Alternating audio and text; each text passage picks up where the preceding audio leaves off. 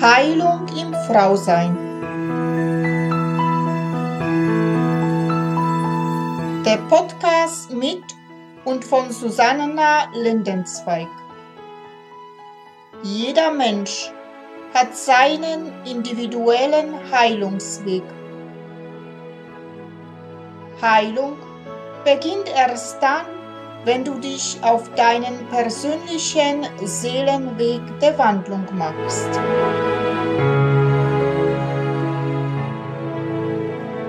Hallo und herzlich willkommen.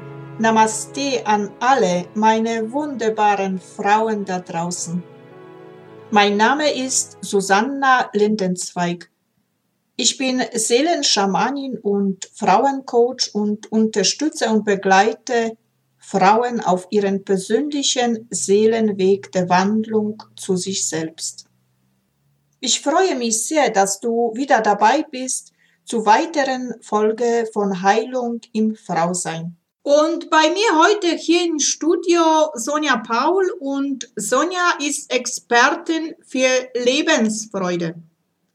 Sie war 20 Jahre in der Berliner Hotelier tätig davon zehn Jahre als Führungskraft und nach einem Burnout und Depressionen hat sie sich selbstständig gemacht und begleitet seitdem frustrierte Berufstätige dabei, wieder mit Freude zu arbeiten und erfüllt zu leben, ohne auszubrennen. Sonja ist eine ganz wunderbare Frau, die sehr viel lacht und Lebensfreude ausstrahlt. Ich freue mich sehr, mit ihr über das Thema heute zu sprechen. Lebensfreude leben gibt Burnout keine Chance. Ja, hallo liebe Sonja, ich freue mich sehr, dich hier bei mir im Podcast zu begrüßen. Sei herzlich willkommen hier bei mir im Studio. Ja, herzlichen Dank, Susanna, für die liebevolle Einladung. Ich freue mich sehr, hier zu sein. Ja, ich freue mich auch. Also unser Thema ist ja heute Lebensfreude leben, gibt Burnout keine Chance. Also im Vorfeld habe ich erfahren, dass du Expertin bist, also auf Entspannung, alles was Burnout-mäßig also geht. Was heißt eigentlich Burnout? Burnout, äh, ja, deutsch übersetzt ist wie ausgebrannt und ähm, ist schon, ja, wird oftmals auch mitdiskutiert, ist ein Burnout eine Depression. Ähm, von daher wird auch von einem Burnout-Syndrom gesprochen, weil es kein, es ist keine zertifizierte Krankheit. Kein Krankheitsbild, was einen eigenen Schlüssel hat. Deswegen werden die meisten, die an einem Burnout-Syndrom erkranken, in die Depression geschickt. Also viele Burnout-Erkrankte sind dann unter dem Schlüssel der Depression. Bei mir wurde dann eine Erschöpfungsdepression festgestellt, diagnostiziert. Und die Gelehrten streiten sich immer noch, gibt es überhaupt einen Burnout? Was ist das überhaupt und wo ist der Unterschied zu einer Depression? Und aus deiner Erfahrung sind da mehr Männer oder mehr Frauen betroffen? Ähm, es ist auch statistisch, dass es äh, deutlich mehr Frauen betrifft, die in den Burnout laufen. Hat einerseits den Grund, dass wir Frauen mehr über unsere Gefühle auch mal sprechen, wobei meistens die, die am Burnout erkranken, eben nicht darüber reden. Also im Vorfeld jedenfalls nicht darüber reden, weil Burnout und das Ausbrennen hat auch viel damit zu tun, dass wir ganz viel aus Überzeugung und Leidenschaft tun und gerade für andere tun.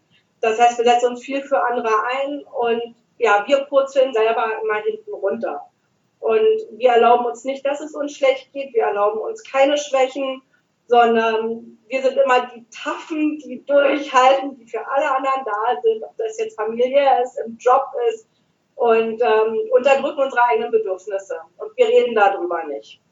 Und ähm, von daher ist es im Vorfeld schwer zu erkennen, ob jemand im Burnout ist, also speziell auch Frauen, weil wir lachen immer, wir sind immer fröhlich, wir sind immer gut gelaunt und dadurch kann auch unser Umfeld nicht erkennen, dass es uns wirklich schlecht geht oder dass es uns überhaupt schlecht geht.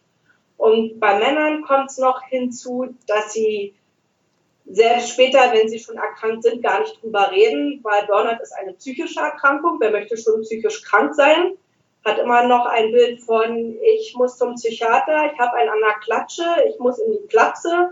Ähm, also ein sehr, sehr negatives Bild davon, dass man sich verausgabt. Und bei Männern geht es oftmals Richtung Alkoholismus, bei Frauen eher weniger. Und von daher, die gehen mehr in den Alkoholismus, auch in die Aggression. Das sind auch so Zeichen, wenn jemand, also gerade Männer auch sehr aggressiv werden, stimmt meistens auch irgendwas schon nicht, sind dann im Ungleichgewicht. Und bei Frauen ist es oftmals dann auch so, dann doch vielleicht mehr die Tränenausbrüche, die dann kommen. Wir sind eben doch oftmals mehr am Wasser gebaut auch und irgendwann müssen sich diese aufgestauten Emotionen ja auch mal Bahn brechen. Und ähm, das machen sie oftmals halt in Tränen, in, in Wein und das machen wir auch nicht öffentlich, sondern oftmals dann, wenn wir alleine sind, wenn wir bei uns sind und kommt dann jemand anderes, dann wischen wir das schnell weg aus den Augen, trocknen das Make-up aufgelegt, aufgefrischt, strahlen wieder, als wäre nichts gewesen. Und von daher ist es statistisch mehr erschlossen, dass es Frauen betrifft. Ähm, ich möchte aber behaupten, dass es sich fast die Waage hält.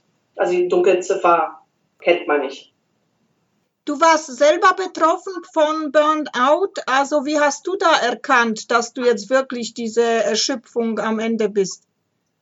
Ja, also ich bin eine Burnout-Betroffene und ich würde für mich auch behaupten, dass ich zuerst den Burnout hatte und dann die Depression. Also weil ich hatte dann definitiv auch eine Depression. Burnout kann man sagen, läuft in verschiedenen Stufen ab, wobei nicht jede Stufe, so, also, das, also nicht jeder durchläuft diese Stufen chronologisch und nicht alles muss immer bei jedem auch zutreffen. Am Anfang steht oftmals, dass man einen erhöhten energetischen Einsatz bringt, also ganz viel Energie aufbringt, hohe Einsatzfreude, ja, und eigentlich dann so ein bisschen übers Ziel hinausschießt. Also mit ja, sehr viel Leidenschaft, sehr viel Einsatz da drin ist. Ähm, das über einen sehr langen Zeitraum kann man schon sagen, das ist schon die erste Stufe im Burnout. Das glauben viele nicht, weil sie sagen, ich mache doch das alles gerne, was ich da tue. Wer es aber übertreibt und sich keine Pausen gönnt, keine Ruhezeiten, keine Zeiten der Regeneration, herzlichen Glückwunsch, du hast die erste Stufe des Burnouts bereits erreicht. Was aber nicht bedeutet, dass man dann schon am Schluss ist, schon Psychiater braucht oder, oder, oder, sondern gerade wenn man das frühzeitig erkennt, kann man rechtzeitig gegensteuern. Und bei mir war das so, ich bin dreimal in Burnout reingelaufen. Also das erste Mal habe ich es nicht kapiert, das zweite Mal auch nicht. Beim dritten Mal hat es mich dann rausgekegelt. Bei mir war das dann nachher so, ich hatte Konzentrationsschwierigkeiten, konnte mir viele Dinge nicht mehr merken. Bin mir also, war zehn Jahre in der Führungsposition in der Berliner Hotellerie und wenn mir ein Mitarbeiter was gesagt hat, habe ich gesagt, rede bitte langsam, ich muss mir das aufschreiben. Weil es kann sein, dass ich das, wenn du mich morgen fragst, dass ich es vergessen habe. Also ich konnte mir dann vieles nicht mehr merken, hatte Schwierigkeit, mich lange, langfristig zu konzentrieren. Also auch das ging dann nicht mehr so schnell. Ich habe viel geweint, habe mich schnell angegriffen gefühlt und dass es nachher wirklich Richtung Nervenzusammenbruch ging. Und ähm, obwohl ich immer vor Lebensfreude gestrotzt habe, ging sie mir dann abhanden. Also ich hatte Schwierigkeiten zu schlafen, ich hatte Schwierigkeiten morgens dann aufzustehen. Ja, vieles, was man dann auch mit einer Depression vergleichen kann. Das Typische beim Burnout ist allerdings, dass wenn man mal drin war, dass man sich relativ schnell davon meint, wieder erholt zu haben. Also manche gehen nach drei Wochen wieder arbeiten, nach sechs Wochen, nach zwei Monaten oder drei Monaten denken, sie sind geheilt. Das ist meistens leider ein Trugschluss. Und das unterscheidet auch, finde ich, den Burnout von einer Depression, weil von einer Depression erholst du dich so schnell nicht. Das ist ein längerer Weg, auch ein längerer Prozess. Beim Burnout ist dadurch, dass die eigene Triebfeder so groß ist, die Gefahr, dass du halt relativ schnell glaubst, wieder fit und einsatzbereit zu sein, und du bist sofort im alten Muster wieder drin und läufst einfach weiter. Ja, wir kennen die Frauen jetzt, äh, sage ich jetzt speziell Frauen, dass sie wirklich in den Burnout Anfang sind, so dass sie auch reagieren können und dagegen steuern, dass es nicht jetzt äh, ausbricht. Das Wichtigste, was ich für mich erkannt habe, ist, und das fällt ganz vielen schwer, wenn ich das sage, setz dich auf deiner Prioritätenliste an erster Stelle bedeutet, einen gesunden Egoismus zu pflegen. Und viele sagen, wenn sie Egoismus hören, ist gesunde, hören sie schon nicht mehr. Das ist dann äh, Egoist, ich bin doch kein Egoist. Egoismus ist halt sehr negativ besetzt in unserem Sprachgebrauch, dass man dann nur noch was für sich tut und ähm, alle anderen hinten runterfallen und ich sage, nein, du sollst ja nicht zum Narzissten werden, sondern einen gesunden Egoismus erlernen. Gerade wir Frauen kennen keinen Egoismus. Also egal mit welcher Frau ich mich unterhalte, sie wird von klein auf, werden wir dazu erzogen, zu helfen, zu unterstützen, für andere mit da zu sein, uns um andere zu kümmern, zu sorgen, den Haushalt zu machen und was wir nicht noch alles tun sollen. Das ist halt fest verankert.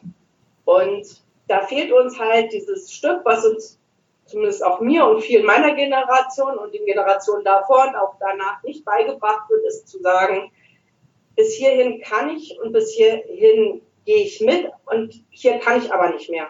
Also auch, dass ich meine eigenen Bedürfnisse kenne. Wie lange kann ich Leistung bringen? Ab wann brauche ich auch mal eine Pause? Ja, dass man auch Pausen für sich sich gestattet, Auszeiten für sich gestattet, auch mal im Laufe des Tages. Nicht immer für andere da sein. Kann ich dich mal kurz? Hast du mal kurz Zeit? Kannst du mal hier? Kannst du mal da? Und wir sagen immer, ja, ja, gar kein Problem. Weil wir können ja alles und wir wollen auch alles und wir wollen für jeden da sein.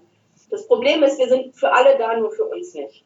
Und deswegen ist mein ja, erster Tipp immer, sich selbst auf die Prioritätenliste ganz oben zu setzen. Ich hatte eine Klientin, der hatte ich gefragt, auf welcher Stelle an deiner Prioritätenliste stehst du eigentlich? Hat sie eine Weile gebraucht, nachgedacht, hat aufgezählt, erst der Job, dann die Kinder, dann der Mann, dann der Haushalt, dann die Eltern, dann die Familie, dann die Freunde. Sie kam nicht drin vor. Auch bei mir war das, als ich so überlegt habe, okay, an welcher Stelle stehe ich dann? Erst der Job, Zweiter Stelle Job, dritter Stelle Job. Mein Mann, dann wieder Job, Job, Job, Job. Mein Mann, auch dann kamen irgendwann meine Eltern, also ich kam auch so gut wie gar nicht dran vor. Und das ist mit das größte Problem. Es bedeutet ja nicht, dass du ganze Wochen nur mit dir selbst verbringen sollst oder nur an dich denken sollst. Heißt aber, wenn du für andere da sein willst, musst du gesund, fit und glücklich sein. Weil nur so kannst du für andere da sein. Nur so hast du starke Nerven. Nur so kannst du liebevoll mit anderen umgehen, wenn die eine schlechte Zeit haben. Nur so bist du selber gestärkt und gefestigt und kannst das den anderen mitgeben, was du die ganze Zeit möchtest. Weil wenn du nur noch rennst, rennst, rennst und krank wirst, kannst du für keinen da sein. Kriegst du einen Burnout, eine Depression, kannst du nicht für andere da sein. Kriegst du eine andere schwere Krankheit, musst ins Krankenhaus, kannst du auch für niemanden da sein. Musst du in die Reha für fünf Wochen, kannst du auch für niemanden da sein. Gibst du tot um, kannst du auch nicht für andere mehr da sein. Das heißt, es dient niemandem. Und die meisten sind überrascht, wenn sie anfangen, so Schritt für Schritt sich sozusagen ein bisschen zurückzuziehen und anderen auch Verantwortung zu geben oder mal Nein zu sagen oder sich um sich selber zu kümmern, dass die Welt sich weiterdreht, dass der Job irgendwie erledigt wird, dass die Aufgaben erledigt werden, dass andere auch mal Müll rausbringen können. Auf einmal geht es. ja, die Welt dreht sich mal, wie du schon sagtest, auch ohne, ohne uns ja. weiter. Also. Ja, ich habe gerade heute in meiner Facebook-Gruppe oder gestern hatte ich die Frage reingestellt, bist du unersetzlich?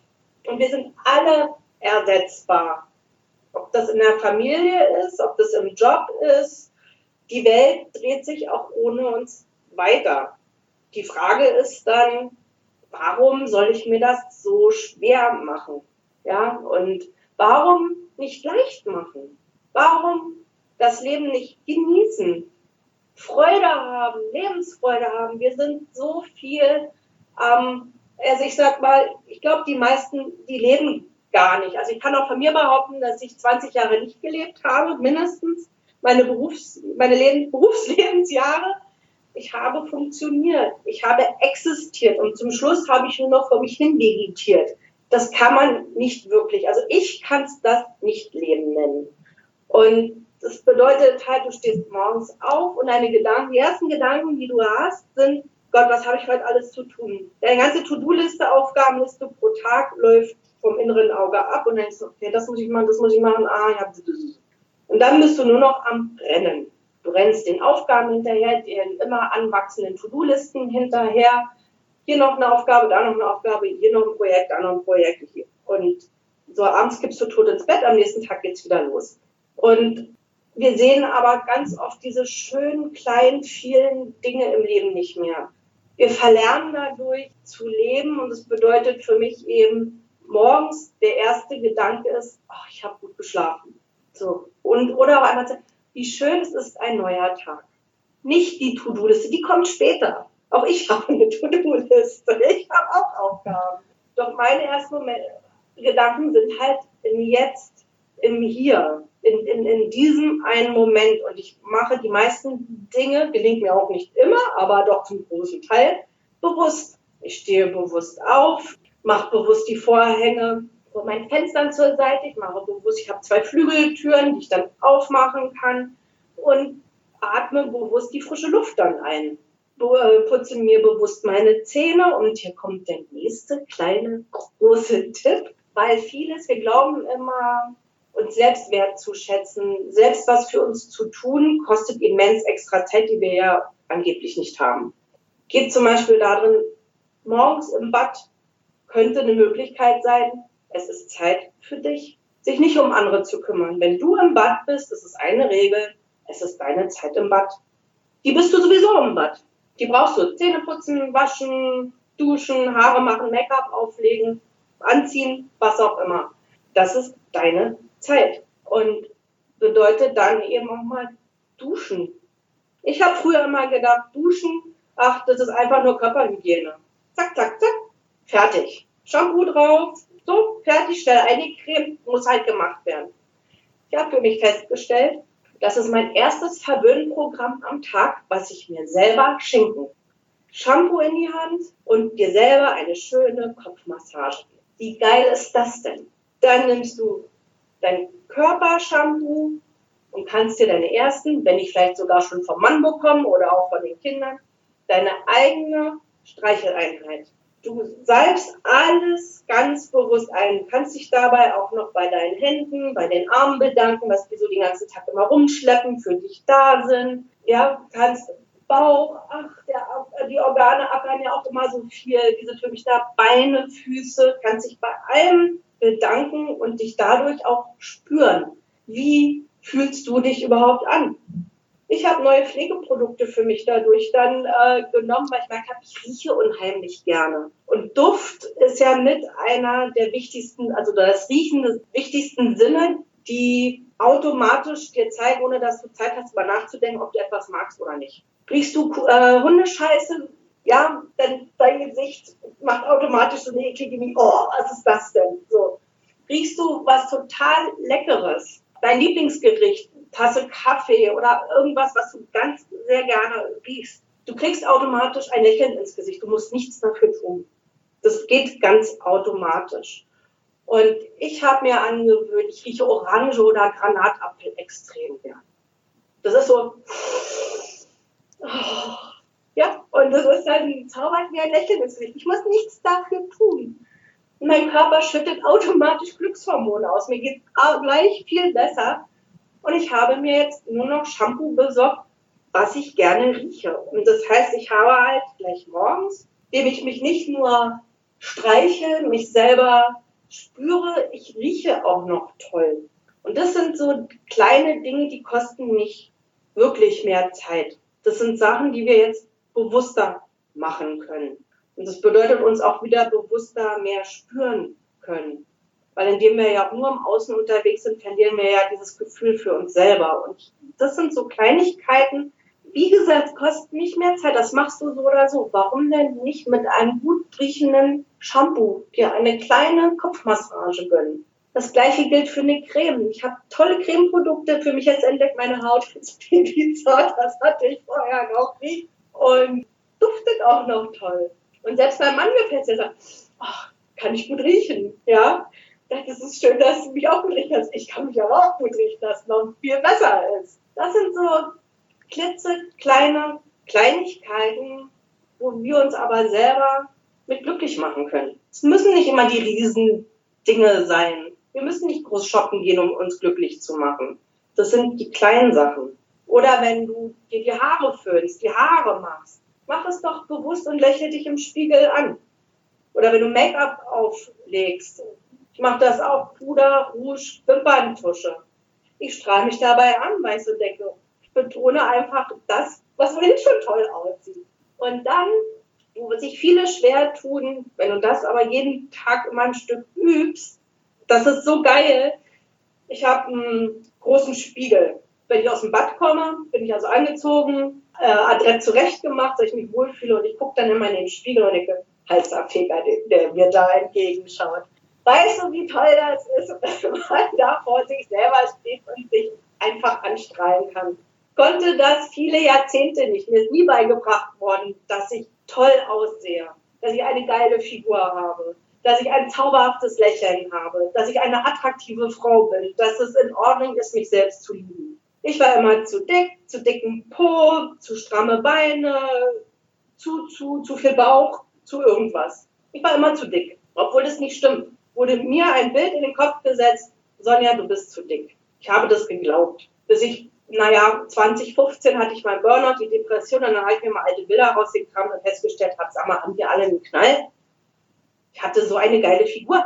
Nichts mit Übergewicht, nichts mit dicken Po, geiler Po, tolle Figur. Ich so, und da habe ich mir das, habe ich anderen geglaubt, dass ich nicht richtig bin. Ich habe seitdem diesem Zeitpunkt damals habe ich 20, über 20 Kilo zugenommen. Immer jedes Jahr immer was dazu. Und habe dann gerade in meiner Depressionsphase, ich habe an die 80 Kilo gewogen bei 1,62. 80 Kilo Quatsch. Ist auch egal. Weit über 80 Kilo gewogen. Fast 90. So.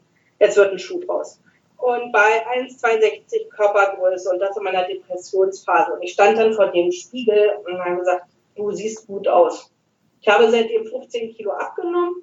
Da stehe ich natürlich vor dem Spiegel und kann mich noch ein Stückchen mehr lieben, ja, und mich noch ein bisschen toller fühlen. Das ist so wichtig, sich selber gut zu fühlen, mit sich selber. Und es ist egal, ob du das Idealgewicht hast, das angebliche, ob du 10 Kilo zu viel hast, 20 oder noch mehr. Das Entscheidende ist, sich selber anzunehmen, wie man halt in diesem Moment gerade ist und jeden, jedes Pfund, jedes Kilo, jedes Zentimeterchen an sich selbst wertzuschätzen. Ich habe für mich immer gesagt, mit, mit dem vielen Übergewicht, ich habe sehr viel in Produktplacement, Achtung, sehr viel in Haribo investiert. Dieses Gewicht hat mich sehr viel gekostet. Ähm, von daher gebe ich es auch nicht so einfach her. Also auch da so ein bisschen Spaß darf ja an der Seite sein. Und ähm, auch Gewicht hat seinen Grund, hat seine Ursache. Und deswegen auch Gewicht kann ein Hilfsmittel sein. Ob das dann deine eigene Schutzmauer ist, die du aufbaust, ob du dir selber damit Gewicht verleihst. Für mich war dann das Übergewicht, das, dass ich mich überhaupt spüren kann, weil ich habe mich nicht mehr gespürt. Also auch da solltest du übergewichtig sein, auch das kann eine Rolle spielen. Also liebe jedes Gramm, was du hast, weil es dient dir zu irgendetwas. Und dafür darfst du dankbar sein. Ja, ich könnte da jetzt noch stundenlang reden.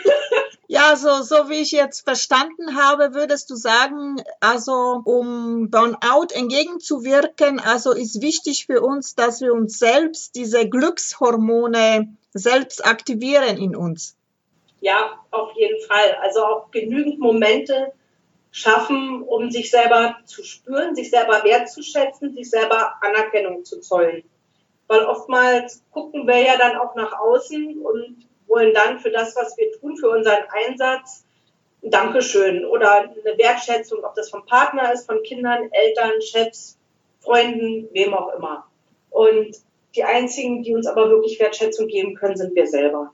Uns selber auf die Prioritätenliste Nummer eins zu setzen. Denn wenn ich weiß, was ich will, wenn ich weiß, was für mich gut ist, kann ich auch besser Nein zu anderen Dingen sagen, dann fällt es mir auch leichter. Beziehungsweise, wenn du weißt, was du halt willst, dass das also auch bedeutet, dass du weißt, dass du Zeit für dich zum Beispiel selber möchtest. Du möchtest Zeit haben zu lesen, Zeit haben, mal Musik zu hören, Zeit mal nur für dich, um gar nichts zu machen. Oder, oder, oder. Dann ist es ein wichtiger Grund, um zu gucken, das ist jetzt nur ein Beispiel, ob die Aufgabe, das Projekt oder die Frage von jemand anderem dir dabei dienlich ist. Ja, manche sagen dann, ich hatte eine Klientin, die hat dann gesagt, ja, ich habe den Abschlussball meiner Tochter organisiert. So, was hast du? Ja, es wollte sonst keiner. Nee, es wollte sonst keiner. Na, von den Eltern wollte sich da keiner beteiligen, also habe ich das gemacht, damit es für meine Tochter nicht ins Wasser fällt. Okay. Und die hat schon viel. Also sie hatte eigentlich keine Zeit dafür. Stopft also, das ist jetzt nur ein Beispiel. Ich glaube, die meisten von uns kennen das auch in der einen oder anderen Weise. Du hast schon keine Zeit und schon gar nicht für dich selber. Und dann kommt jemand und keiner meldet sich freiwillig mit der Frage, du hast schon keine Zeit. Du nimmst dir auch keine Zeit für dich. Und dann machst du das. Scheint dir für alle anderen nicht so wichtig gewesen zu sein. Oder hättest einfach länger ausgesessen und gerne hättest vielleicht dann schon gemacht. Die Überlegung dahinter ist diese Fragestellung, bringt dich dieses Projekt, diese Aufgabe, für die du dich jetzt gerade freiwillig gemeldet hast, deinem Ziel, mehr Zeit für dich zu haben, einen Schritt näher oder nicht? In diesem Fall kann man wohl sagen, nein, definitiv nicht, sondern eher noch einen Schritt weiter weg. Von daher könnte man auch dann für sich, das ist dann wirklich auch eine Übungssache, das für sich selber zu üben, dann das nächste Mal zu sagen, wenn wieder sowas kommt, nein, werde dieses Projekt für mich nicht annehmen, denn es bringt mich meinem Ziel, mehr Zeit für mich selber zu haben, nicht näher. Dann stellt sich ja immer noch die nächste Frage, wie erzähle ich das jetzt anderen, wenn die fragen, kannst du das für mich machen, möchte ich ja nicht einfach Nein sagen. Nein hat ja mal was mit Ablehnung zu tun, abweisen und das, wir wollen ja selber nicht abgewiesen werden oder abgelehnt werden, also, also kann ich ja nicht einfach Nein sagen. Gibt es einen schönen Trick? Habe ich dann auch kennengelernt, weil Nein sagen mir auch mal schwer gefallen ist. Sag doch einfach mehr Ja. Und zwar Ja zu deinen Dingen, die dir wichtig sind. Das heißt, du kannst deinem Gegenüber, also du sagst dir selber im ersten Schritt erstmal Ja zu mehr Zeit zu mir selber. Ich habe also mir Ja für mehr Zeit zu mir selber gesagt. Dann kannst du deinem Gegenüber, dem möchtest du vielleicht nicht sagen, nein, ich brauche die Zeit für mich selber, kannst du dann eher sagen, kann das Projekt, die Aufgabe nicht noch annehmen, denn ich habe schon Ja zu anderen Dingen gesagt. Du bist dem ja keine Erklärung schuldig, was das genau für Sachen sind. Es geht denjenigen auch nichts an. Und so kannst du ihm ganz sanft halt sagen, bedanke mich, dass du an mich gedacht hast, aus welchen Gründen er das auch immer getan hat, meistens. Und das muss uns auch klar sein. Jemand anderes kommt mit einer Aufgabe auf uns zu, weil er selber was Wichtigeres zu tun hat. Oder er meldet sich gar nicht erst für eine Aufgabe, also wie hier zum Beispiel mit dem Abiball. Die melden sich alle nicht, weil sie Besseres oder anderes für sich entschieden haben. Es ist also nicht, dass du dem anderen einen Gefallen tust, in gewisser Weise schon, aber eigentlich, und wir denken immer sozusagen, der ist dann böse auf uns. Natürlich ist der böse auf uns. Wahrscheinlich sagt der andere dann, du bist ja ein Egoist. Ja, denkst nur an dich. Du könntest mir doch auch mal helfen. Habe im Hinterkopf, derjenige hat nichts anderes im Sinn, als dich auszunutzen in den meisten Fällen, weil er selber etwas nicht möchte. Es ist seine Überstunde, es ist seine Nährzeit, es hält ihn von irgendwas anderem ab. Und von daher versucht er das auf jemand anderen abzuwälzen. Und mir hat das geholfen, als ich das für mich erkannt habe. Nö, ich kann auch Ja zu anderen Dingen sagen und damit muss ich nicht Ja zu ihm sagen. Das gelingt aber meistens nur, wenn man für sich selber erkannt hat, was man wirklich möchte. Was hast du für, am Tag für realistische Ziele? Was willst du an diesem Tag erreichen? Und es müssen nicht große Dinge sein. Ja, ich habe angefangen mit, ich möchte jeden Tag Freude erleben.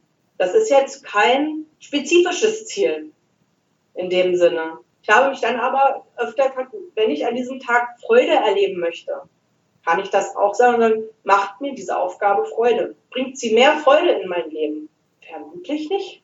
Ich kann mir natürlich auch einreden, ach, das ist toll, weil das, das mag ich gerne, das kann ich gut und deswegen ist es wichtig für sich auch klar zu machen, was will ich und warum will ich es. Weil dadurch hast du halt einerseits die Sache, okay, was möchte ich? Ich möchte eine glückliche Familie haben. Das kann ja erstmal eher etwas gröber sein als wirklich spezifisch. Ich möchte eine glückliche Familie haben, ich möchte Zeit mit meinen Kindern, meinem Partner verbringen, ich möchte Spaß im Job haben, ich möchte Zeit für meine Hobbys haben oder einfach Zeit für mich haben. So, das sind ja schon fünf, sechs Ziele.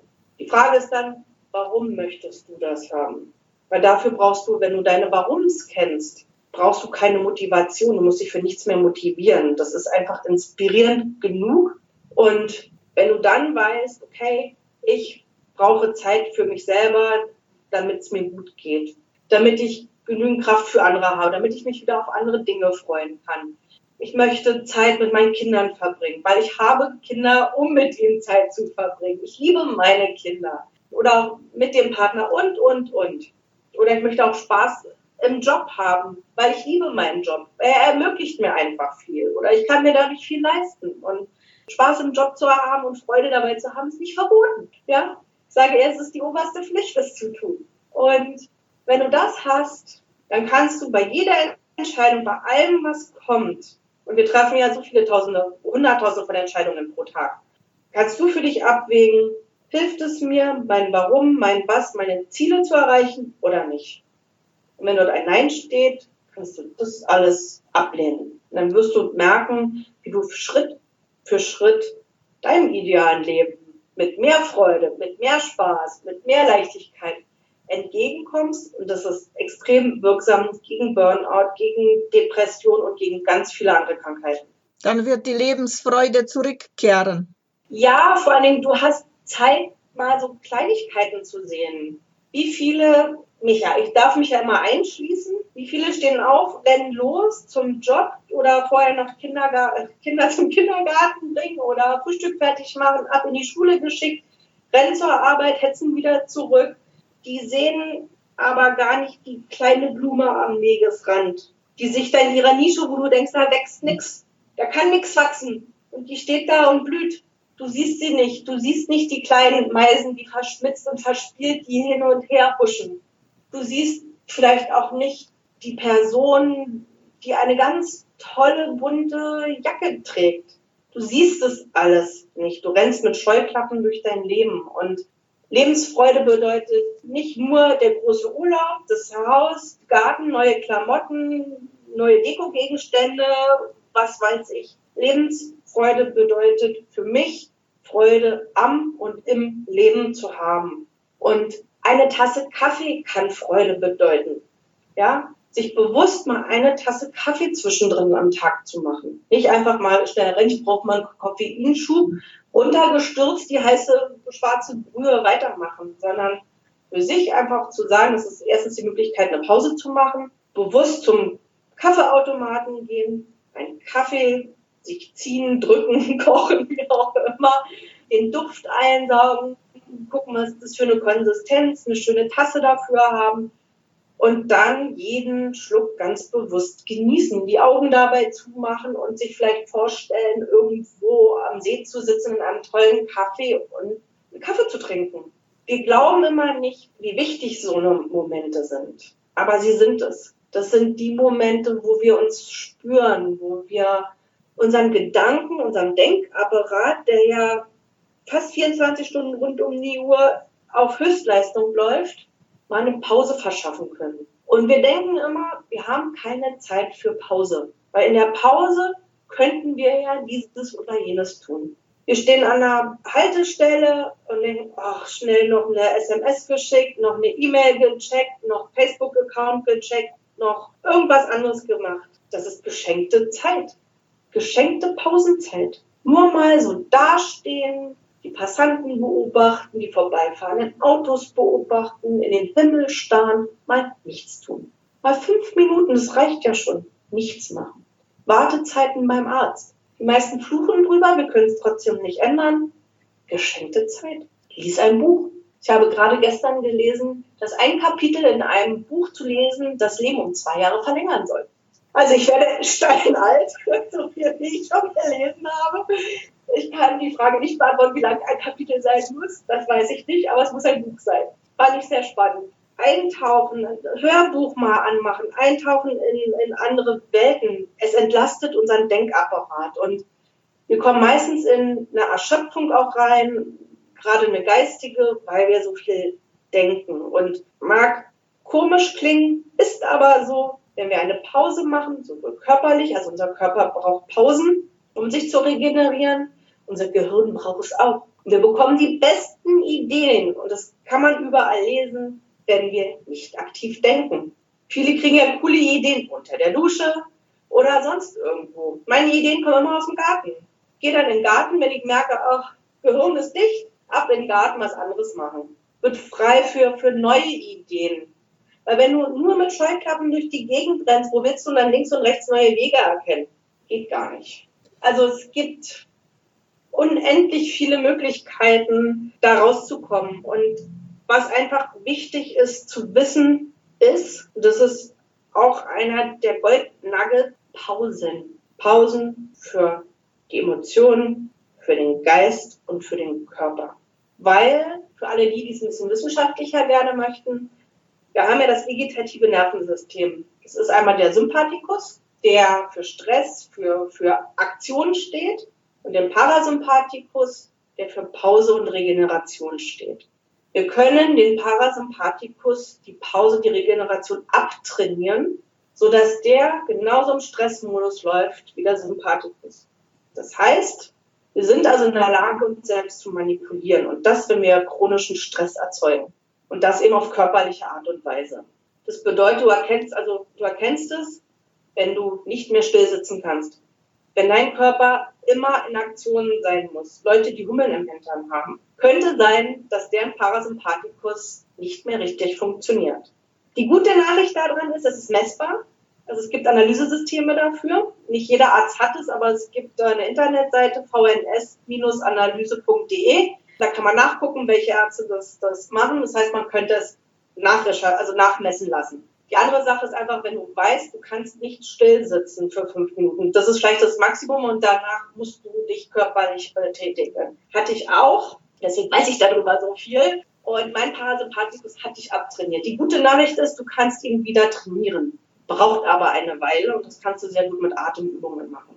Das Beste ist aber, du bringst ihn gar nicht erst dahin. Und das bedeutet eben auch, sich körperlich zu erschöpfen. Und deswegen ist es wichtig, Pausen zu machen. Geistige, körperliche und emotionale Pausen zu machen. Gibt noch ein schönes, eine schöne Metapher dafür. Kennt ja bestimmt auch jeder, wenn du einem Esel die Möhre so davor hältst und ihn antreibst, damit der Esel, weil der ja so ein Sturkopf ist, damit er deinen Karren zieht. Wenn du dem Esel aber keine Pause gönnst, ist er irgendwann mal fertig auf der Bereifung, weil er hat nicht getrunken, er zieht den Karren ohne Ende, er hat nicht gefuttert, die Belohnung ist im Arsch, weil er kommt nicht ran der wird irgendwann zusammenbrechen. Je nach Konstitution dieses Esels, der Wetterlage, der äußeren Bedingungen, mal schneller, mal langsamer. Wenn du diesem Esel aber zwischendrin mal eine Pause gönnst, ihm auch mal eine Möhre zum Fressen gibst, mal was zu trinken gibst, wird er dich bis ans Ende der Welt tragen. Er braucht aber die Pausen zwischendrin und wir sind nichts anderes als dieser dumme Esel. Wunderbar, das war ein wunderbarer Schlusswort.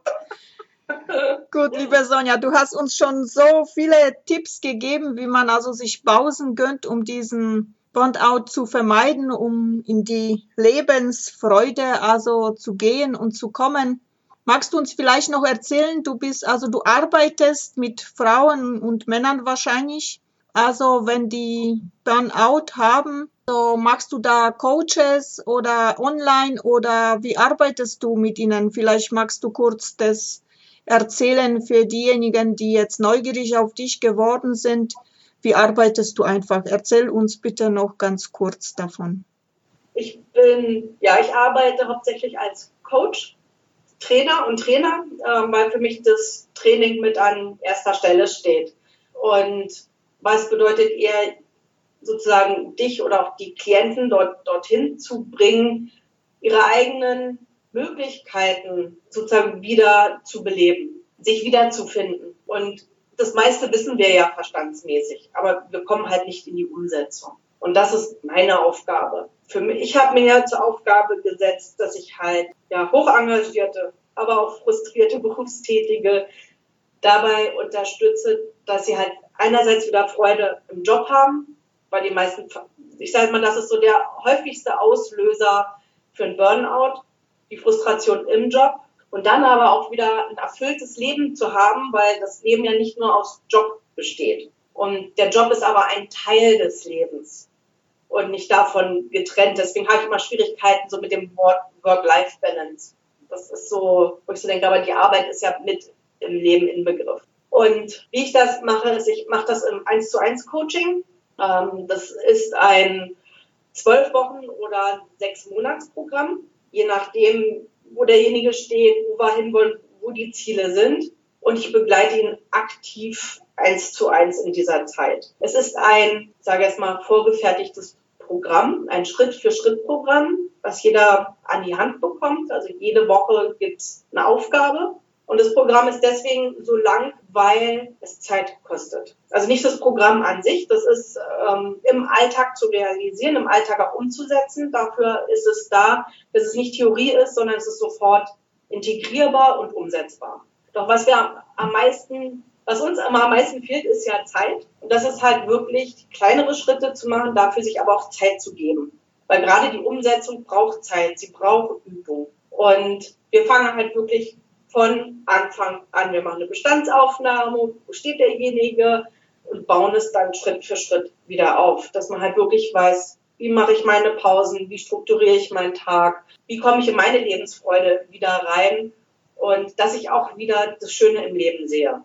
Ja, wir wissen ja oftmals viel mehr, was ich nicht will, als das, was ich will. Und da kommen wir nachher halt wirklich hin, wieder sich selber zu spüren, seine eigenen Bedürfnisse zu erkennen und auch wirklich zu wissen, was will ich denn eigentlich im Leben? Was will ich im Job? Bin ich im richtigen Job? Muss ich was verändern? Viele sind ja frustriert und geben oftmals die Macht für ihr, für, für ihr Leben ab. Und da geht es wieder darum, zu erkennen, eigene Verantwortung zu übernehmen. Wir arbeiten im Körper, mit dem Körper. Also wir gucken uns auch an, welche Krankheitssymptome gibt es, weil auch da sind wir dann vom Burnout schon im Mangel, im Burnout erst recht. Und wir gucken uns die Gedankenmuster an, die Handlungsmuster an, die Emotionsmuster ähm, und gehen dort wirklich rein. Was aber nicht bedeutet, dass wir in die Kindheit zurück müssen. Wir müssen nicht das, den ganzen alten Schrott wieder aufwärmen. Wir können, wir müssen aber nicht sondern wir nehmen das, was gerade ist und gehen damit dann weiter in die Zukunft. Und mein Schwerpunkt ist eher mit Menschen zu arbeiten in der Prävention, die also noch stark und kräftig sind sozusagen, weil die, die schon ganz, ganz tief drin sind, brauchen auf jeden Fall psychotherapeutische, psychiatrische Begleitung. Ähm, da kann ich co-therapeutisch äh, mit begleiten oder auch schon Menschen, die durch sind, also sozusagen dann in der Nachtherapie dabei sind, die also austherapiert sind ähm, auch da ist es für viele, die im Burnout waren, nicht ganz so leicht. Auch da gibt es noch Nachwehen und da kann ich mit ansetzen. Ja, wunderbar. Das hört sich alles sehr gut an. Ich bin mir überzeugt, so wie ich dich jetzt kennengelernt habe, du strahlst ja voll Freude, Lebensfreude, dass du den Menschen auch diese Lebensfreude vermitteln kannst.